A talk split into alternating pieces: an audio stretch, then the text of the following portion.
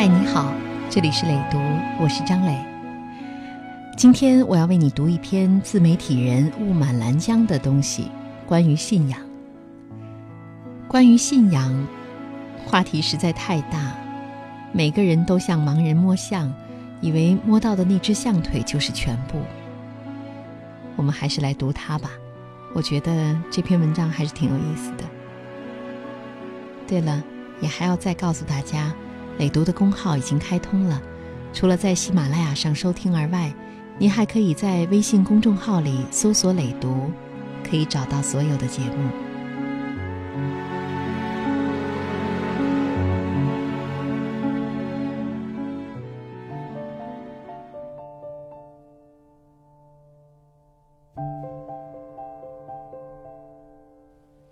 以前朋友劝告我说。社交场所有两个话题千万不要碰，第一个是社会利益分配，第二个是信仰。每个人对这两个领域的见解全然不同，而且又极度敏感，一旦挑起话头，就会滔滔不绝，争论不休。这种话题歧义太多，争个几百几千年都未必有结果。如果你不想在这圈子里混了，尽管聊这些话题好了，所以我对信仰的话题向来是能回避就回避，但有时候也回避不了。说人应不应该有信仰这个事，说应该也对，说不应该也对，就看你对“信仰”这个字眼儿是如何理解了。信仰这个词是从古希腊舶来的。苏格拉底有句话：“未经审视的生命不值得活”，可以给信仰做个注解。而苏格拉底本人因为传播智慧、启迪思想，因而遭受到贵族阶层的憎恨，指控其误导并毒害青少年，判决他死刑。有人劝他赶紧逃，智慧与思想的价值远重于这么一纸愚昧的裁决。但是。苏格拉底坚决不肯跑，大义凛然地饮下了毒汁。这杯毒汁饮下，问题就严重了。这个严重的问题，在中国的战国年间也曾让人莫衷于事。有个故事说，一个传道者带着仆人行路，时逢大风雪，眼看就快冻死了。这时候，传道者对仆人说：“喂。”我是传道者，要传承道义。我的生命价值比你稍微高出那么一点点，所以我不可以死。所以你应该把衣服脱给我穿。仆人听了，悲愤地抗议道：“诧异，你诧异！你是传道人，应该知道道义就是牺牲自己，成全别人。你应该把衣服脱给我才对。”否则，你算什么道义之士呢？传道人被仆人说服了，就脱下衣服给仆人穿，结果是，仆人幸福的活了下来，而传道者冻死，道义因此失传了。这个可以称之为道义的窘境。你信奉道义，那么就应该以生命拱卫之。可是你是道义的载体呀，你死了，道义岂不是也没了？但，如果你不肯牺牲，你之所谓成全别人的道义，就成了扯谎。总之，在这里只一句话：你牺牲，道义就没了；不牺牲，更没有道义。为什么人类会陷入道义与牺牲的窘境呢？因为。人太自大了，吃二两干馍就不知道自己姓啥了。当我们提及为教义牺牲时，实际上是隐含着两个前提的。第一个前提是，这个教义是绝对正确的，正确到了丧心病狂的程度。第二个前提是，这个教义没有替代品。先看第一个前提。这肯定是没疑问的。如果不是相信教义绝对正确，为他而死，岂不成了天下头号大傻瓜了？但相信一个绝对正确的文字组合的存在，这种怪事如果发生在八百年前，还是可以理解的。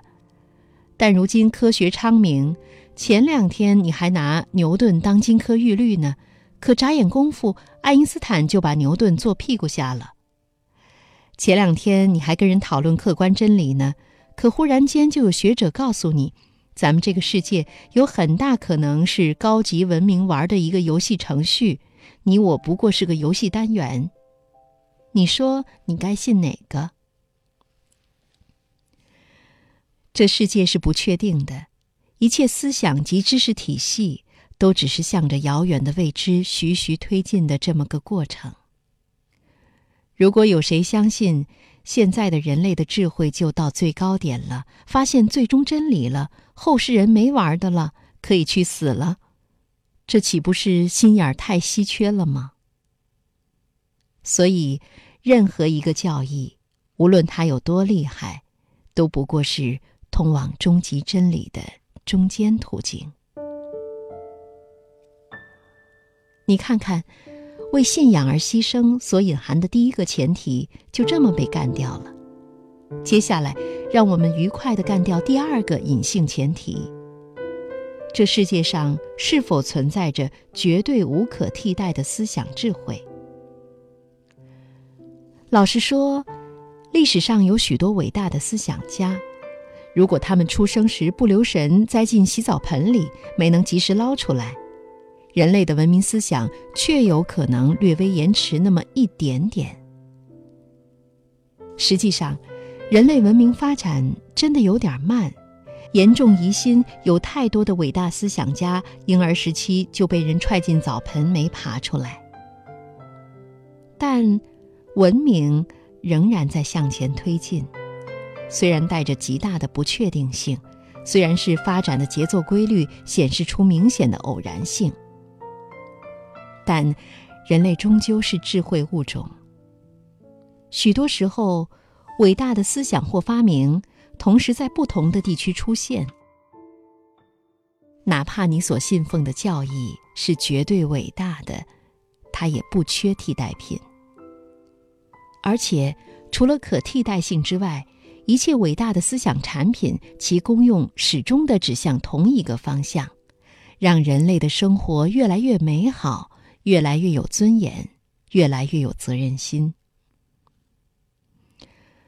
话说到这份上，我们就明白了：对你的家人来说，你是一切的一切；对于一个虽然伟大但可以替代的思想来说，你牺牲不牺牲？好像没什么太大的价值。那你还要撇下爷娘妻儿，让他们陷于困累之中，非牺牲不可吗？话说到这儿，还剩下最后一个反例。此前那些为了科学事业而牺牲的思想者，又该如何评价他们？科学史上许多伟大的科学家惨死在愚昧者之手。古希腊女数学家希帕蒂亚被基督徒剥掉衣服，用蚌壳挖死。西班牙科学家塞尔维特因为发现了血液循环，被加尔文教徒残忍地用小火慢慢烤死。还有传播日心说的布鲁诺被教会烧死。举这几个例子足以说明问题了：那些被迫害的科学家全都是死在教徒之手。都是有信仰的人干的。如果那些教徒不是那么固执的坚信完全错误的东西，也不会如此的残忍邪恶。所以，任何时候我们都要警惕那些叫嚷牺牲的人，他未必舍得牺牲自己的生命，但牺牲别人时绝对不带眨巴眼睛的。就因为信仰太坚定的人干出来的坏事儿远比正经事儿更多，所以此前房龙先生写了一本书《宽容》。这本书是写给谁看的？就是写给那些太过于死心眼儿、平白无故老是想找点什么鸡零狗碎假充神圣，再把别人推出去牺牲的人。要宽容，要容纳一己。别那么固执的坚信虚构的观念。科学带给人类的最大价值，不是精密的仪器产品，而是让人时刻保持清醒的怀疑精神。分析到这里，我们就应该清楚了：信仰这东西，真的是为了让人类生活得更美好、更和谐，而不是借此制造冲突或仇恨，不是让人生活在血光弥天的地狱中的。最后一个问题，我们需要什么样的信仰？所有的愚昧都是来自于只信只仰，却不肯开动脑子去思考。那些用蚌壳刮死女数学家的基督徒，那些烧烤塞尔维特的加尔文教徒，以及烤死布鲁诺的教徒们。他们所秉持的教义，莫不是源自于博大精深的智慧思想。可是，他们对智慧不感兴趣，对思想更不感兴趣。他们只对僵硬如铁、固化不变的秩序感兴趣。他们根本不知道自己信的是什么，也不关心这个。他们根本不能算是信徒，不过是一些凶残狠毒。而又懦弱的无名之物。真正的伟大教义，不是叫人信，而是让人思考。动辄让人牺牲的教义，多半靠不住。真正的信徒只信，不养。八百年前你养过去，情有可原。毕竟那时候人类都很迷茫，都会困惑。现在的人类困惑更多，但是这种困惑是因为思想的无限疆域拓展而来的，展现在我们眼前的宏大宇宙盛景带来了更多的终极疑问。在这种情况下，哪怕你只是个好奇，也足以看到眼花缭乱。可你偏偏非要仰过去，你说，这人是不是有毛病？不要仰过去，亲。翻过来，站起身，以一个充满尊严感的人的形象面对这个世界。只有站立起来，你的信奉才真正有了价值，有了信心。这时候，你的捍卫才真正有了依据，有了意义。如果说，人一定要信点什么，那就相信你的心。相信这世界永恒的困惑与探寻，相信思想的力量，相信智慧的价值。听取那无数智者的忠言，向自己的内心无限的询问、求索、求索、求索。当这种求索与思考量的积累达到一定程度，你的眼前就会豁然开朗。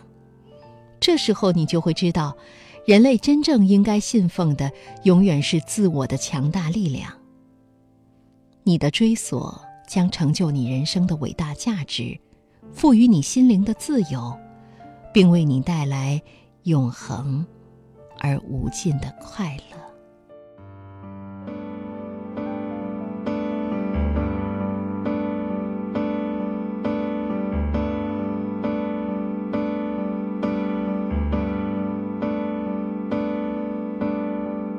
当我站在大桥上面，静静凝视高速公路，没有人能知道我有多想哭。那些纵横交错的路，就像这生命去无方向。抱紧